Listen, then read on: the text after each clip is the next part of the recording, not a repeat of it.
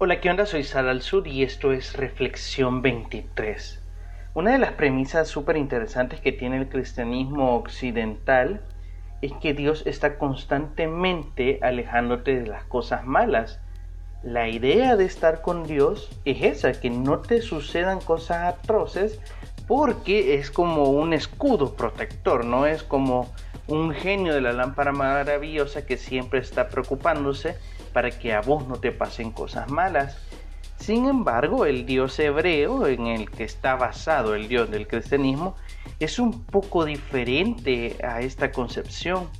La idea de que Dios está protegiéndote para que no te enfermes, para que no te muras, para que no tengas accidentes, para que no hayan terremotos, para que no hayan tormentas, para que tu carro no se le pinchen las llantas, etc. No es realmente la idea del Dios hebreo, mucho menos la idea del rabino del siglo I, Yeshua, en el cual está basado supuestamente el cristianismo. Uno de los pasajes muy importantes para el judaísmo y por ende también para el cristianismo es cuando Dios se le aparece a Moisés para que libere al pueblo de Israel de Egipto. El pueblo de Israel tenía muchísimos años de estar esclavizado en Egipto y pues Moisés iba a ser una especie de Mesías para poderlo liberar cuando Dios se le aparece, le dice de que vaya y lo haga, ¿no? Que libere a su pueblo y Moisés se pone un poco mal, se pone un poco nervioso y le dice que no va a poder hacerlo porque cuando llegue la gente no le va a creer. O sea, ¿cómo es que vos vas a Estados Unidos, a la Casa Blanca y le decís, por favor retire a las tropas de Estados Unidos de Irak? Es algo que no va a pasar. Y Dios le dice, yo te voy a hacer que eh, les probes que tú puedes, que tú estás de parte de mí y le dijo, ¿qué tienes en tu mano? Ah, una vara, eh, pone en el suelo y la vara se convierte en una serpiente. De hecho, se intuye que la serpiente estaba un poco agresiva porque Moisés tuvo miedo y dice que se escondió. Dios le dice, tranquilo merengue, porque no te va a hacer nada. Esto es nada más una señal. Toma a la serpiente de la cola y se volverá vara nuevamente. Y pasó así. Moisés toma la serpiente y se convierte en vara. Súper bien, todo así a los Houdini, pero lo que viene es más interesante aún. Viene Dios y le dice, esta es una segunda muestra, mete tu mano en tu pecho y luego sácala. Y Moisés la mete y todo muy al suave, ¿no? Y digo, ¿qué? ¿Se me van a convertir en serpiente los dedos? Pues no, mucho peor. La saca y tiene la mano blanca, blanca, dice, como la nieve, por una lepra que le empezó a aparecer. Y Moisés, me imagino, de hecho no lo dice textual, pero me imagino ha de haber alucinado. Tengo lepra en aquel entonces. La lepra era como cáncer, era como una, bueno, era una enfermedad ultramortal que no solo te destruía tu cuerpo, sino que te alejaba de la sociedad. Bueno, era una muerte agonizante. Y este tipo viene y saca su mano y tiene lepra. Dios le dice, tranquilo, vamos a respirar hondo, vuelve a meter tu mano y cuando la saca Moisés, está normal, no pasa nada. Ahora, esto me hace preguntarme algo. ¿Qué espíritu de maldad o de enfermedad Dios usó para que Moisés tuviera lepra? Ninguno. Fue Dios quien decidió que Moisés tuviese lepra en ese instante y quien decidió de que Moisés dejara de tener lepra. Fue el mismo Dios. Dios decidió cuándo él estaba enfermo y cuándo él no. Y esto lo ocupaba él para enseñar algo. Cuando Moisés llega a Egipto y le dice a Faraón, mira, men, fíjate que queremos irnos de aquí, vea, porque no nos gustan un poco los látigos que nos estás dando, no nos gusta el sadomasoquismo pues Faraón se pone mal y le dice, pues tú estás muy, muy, muy, muy, muy ebrio y no creo que podamos hacer trato. Entonces viene Dios y le dice a Moisés, voy a enviar unas plagas para que Faraón se le afloje ¿no? un poco el corazón y los deje salir.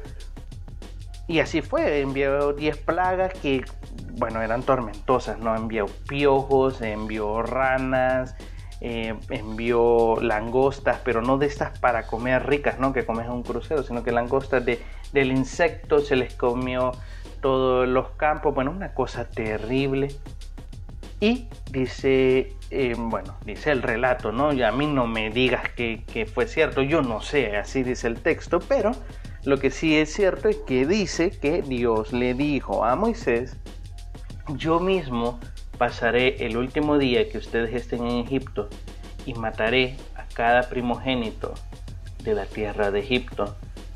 ¿Cómo hacen los pastores ultraortodoxos evangélicos y algunos curas para decirle a la gente de que debe de reprender los espíritus de muerte si Dios mismo dice que Él es el espíritu que se va a llevar a estas personas? ¿No está en la mano de Dios la enfermedad y la muerte, así como la cura y la vida? Claro que sí. La idea de los hebreos para con Dios no es de que es un ser que te está pidiendo que te alejes del sufrimiento, sino que es un ser que te está diciendo deja de errar, deja de equivocarte. En episodios pasados he hablado sobre la concepción que tenían los hebreos del pecado, de cómo el pecado no es una cuestión sucia en donde si por casualidad estás en esa área inmunda de la vida, pues Dios te va a destruir, sino que el pecado tiene que ver más con equivocarse, con hacer cosas que no son racionales, con hacer acciones que no son sabias. Y la idea de Dios para con el ser humano es que éste sea sabio, es que éste aumente y crezca en su vida espiritual. No se trata de destruirlo y no se trata de atormentarlo, se trata de que éste aprenda.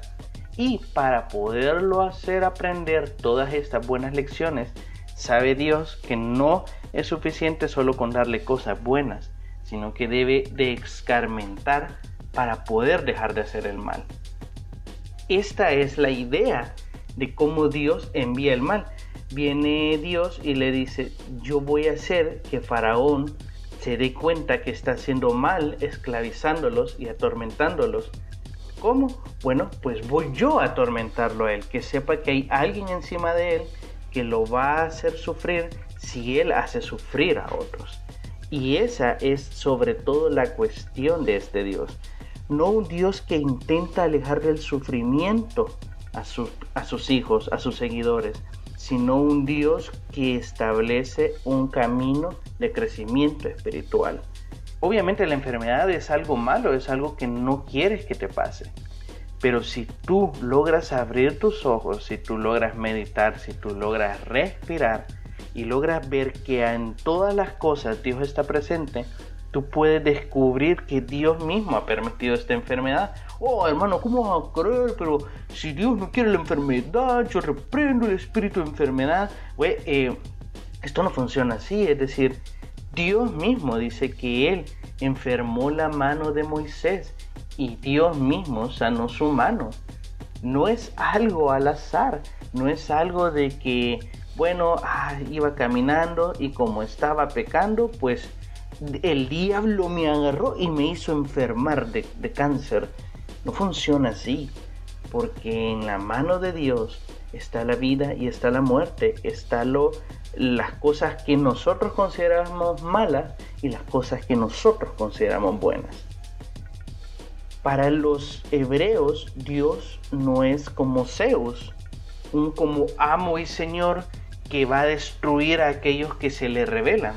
Para los hebreos, Dios es como un padre que le enseña a través de escarmientos a sus hijos cómo ser mejores en la vida. Y esto lo podemos traducir en nuestra propia paternidad. Para un niño, si vos le das un chocolate, eso es algo bueno. Ahora, si a ese niño le das 10 chocolates, es algo mejor. Ahora, si le das una gran bolsada de chocolate para este niño, sos el mejor papá del mundo. Ahora, vos que has crecido, que sos sabios que tenés, vamos, eh, una mente, digamos, promedio, reconoces que darle tantos chocolates a un niño no es bueno, pero por lejos es bueno. Lo que pasa es que en la mente súper limitada de este niño jamás va a alcanzar a comprender cómo un padre, teniendo la capacidad de darle una gran bolsa de chocolates a su hijo, no se la da. Porque solo me das uno. Y porque hay otros niños que tienen mil y yo solo uno. ¿Qué te pasa? Eres un mal padre.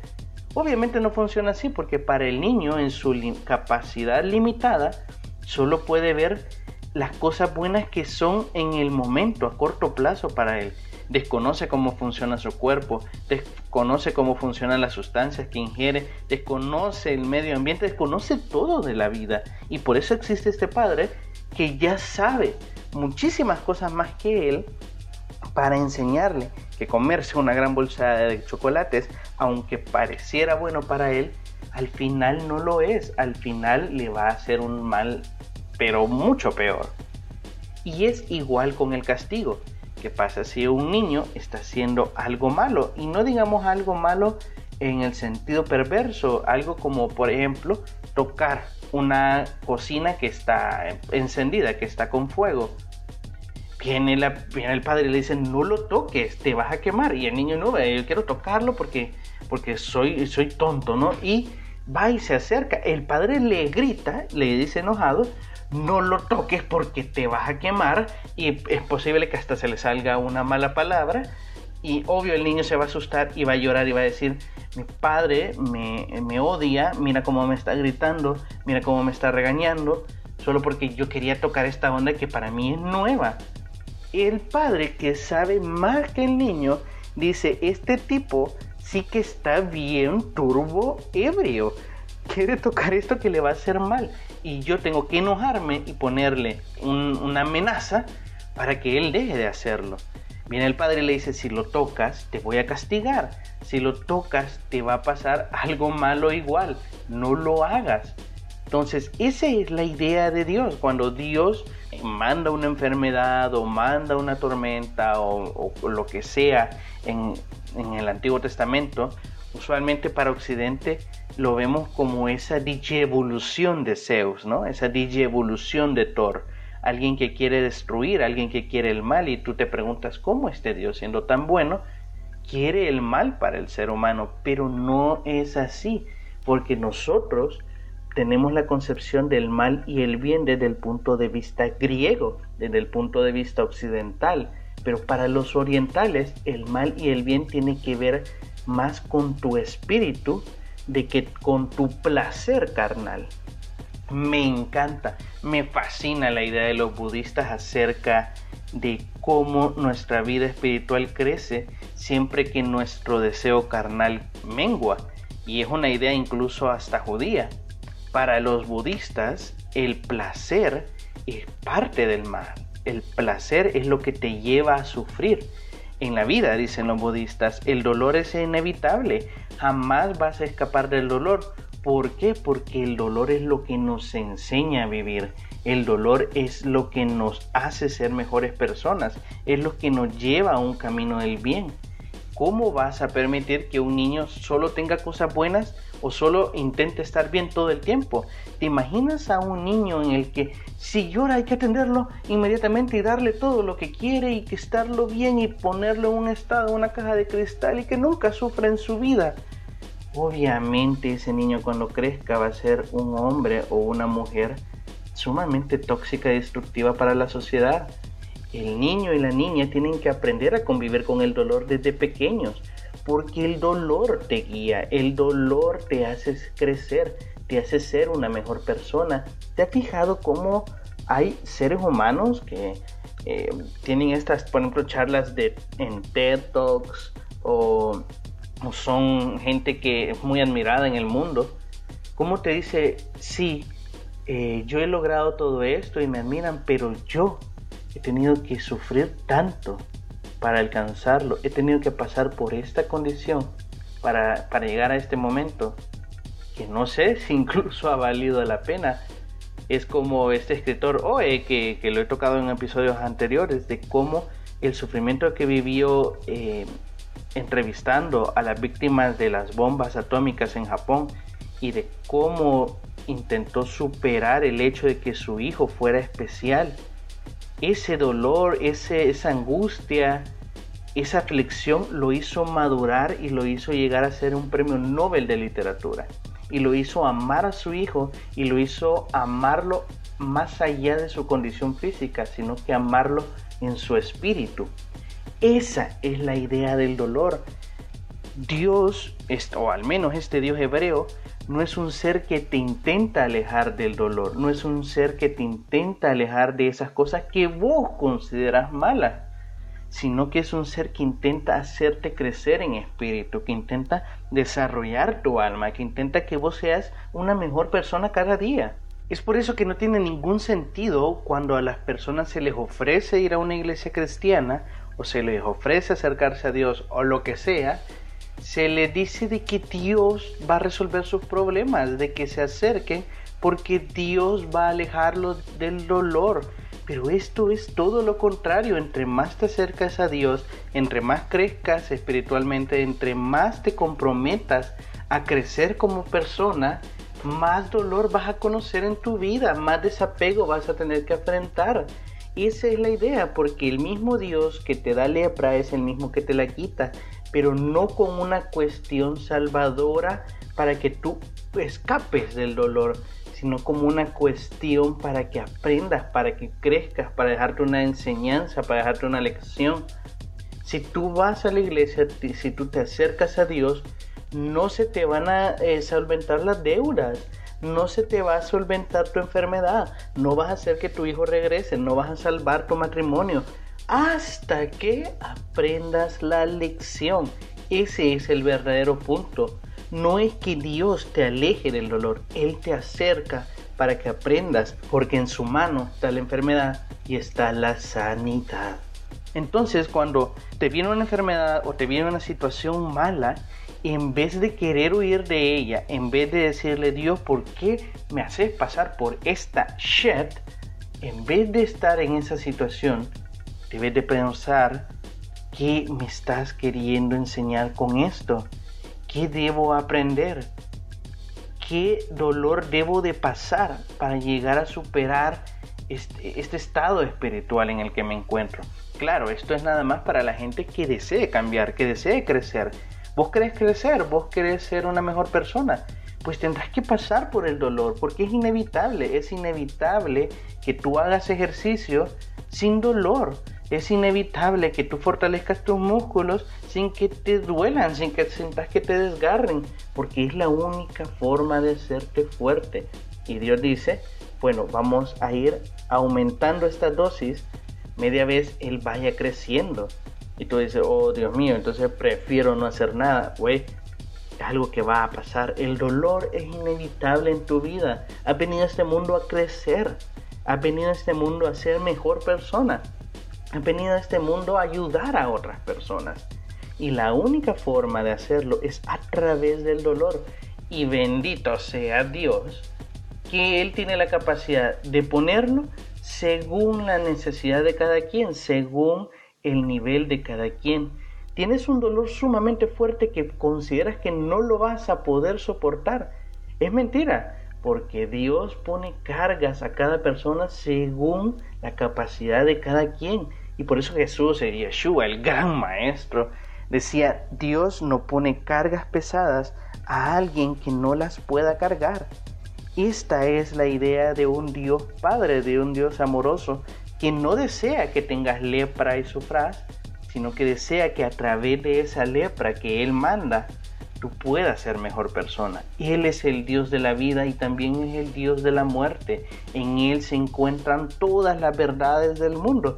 En Él se encuentra la gran sabiduría. Y para poder llegar a Él, debes de padecer el dolor necesario, debes de fortalecer tu espíritu.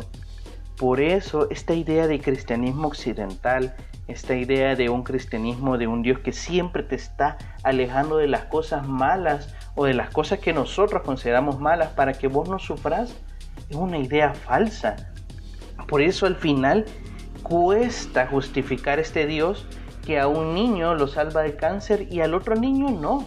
Cuesta justificar a este Dios que a una persona le da un carro de del año y a otra persona le está costando sacar a su familia adelante porque no se trata de que Dios quiere que nosotros tengamos una gran bolsada de chocolate, sino que estemos contentos con el chocolate que nos ha tocado y más aún, que descubramos que la felicidad no está en el chocolate en sí, sino en el momento en el que nos lo comemos, en la, en la comunión que tenemos con otras personas, en la relación que tenemos con nuestros amigos, con nuestras familias, que la vida no se trata de cosas materiales, incluyendo nuestro propio cuerpo. Por eso esta idea de un Dios que destruye, de un Dios que condena, de un Dios que castiga solo porque ah, desea saciar su sed de venganza, es muy lejana del Dios hebreo, pero más, más, más aún lejana del Dios que, que dicen los cristianos que siguen por eso Yeshua, Jesús, es súper interesante su posición ante esto. Me encanta un, pasaje en el cual Jesús está yendo hacia Jerusalén y Jesús se topa con una aldea que está cercana y decide pasar la noche ahí antes de llegar a Jerusalén.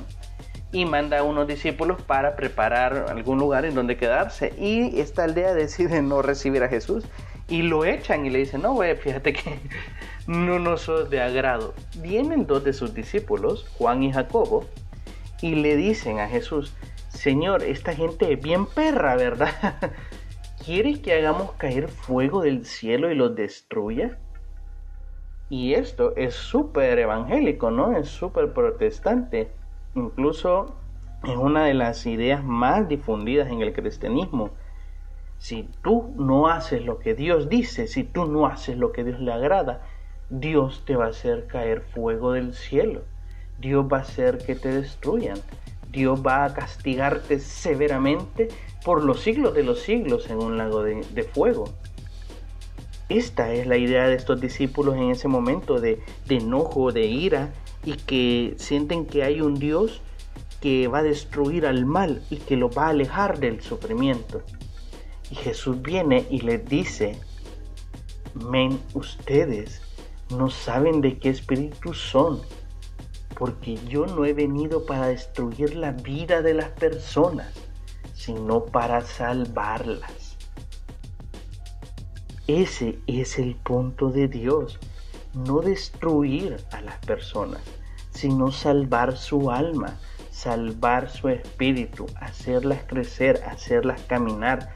No es el hecho del castigo universal y rencoroso de Dios. ¿Te has fijado que incluso en algunas iglesias siempre ponen este versículo de Mía es la venganza, dice el Señor? Como una cuestión de, sed, ¿no? De, ira, de, decir, ajá, está bueno que hagas esta onda, pero Dios me te va pero a, a dar vueltas, ¿sabes? No es el punto del cristianismo. El punto del cristianismo es que pasás por este dolor para ser una mejor persona, en que Dios te lleva por caminos que a vos te parecen malos, que te parecen desagradables, no para destruirte, sino para darte vida, para salvarte.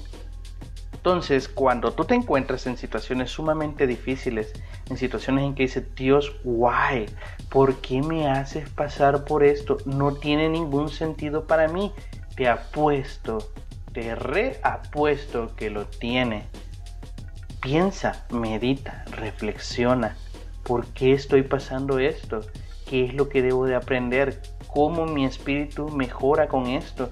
Y es difícil, yo no te lo podría decir sin quebrarme ante una situación como que tu madre esté súper enferma en el hospital, que tu hijo esté con una situación súper, súper vulnerable, que hayas tenido un accidente de tránsito terrible, muy difícilmente yo podría decirte, ah, sí, mira, güey, tranquilo, esto va a salir, pero, pero como con pan. No, porque es difícil, sé que es difícil, pero si tú te enfocas en que debes de crecer más en tu espíritu que en tu cuerpo, vas a encontrar la salida, vas a descubrir que el dolor es inevitable, pero el sufrimiento sí es una opción. Así que esta es la reflexión de hoy que me ha dejado bastante, bastante en qué pensar y al menos a mí me ha ayudado. Así que si te ha ayudado a vos, yo te pido que lo puedas compartir con todos tus amigos, conocidos o más bien con las personas que vos consideres que le pueden ayudar.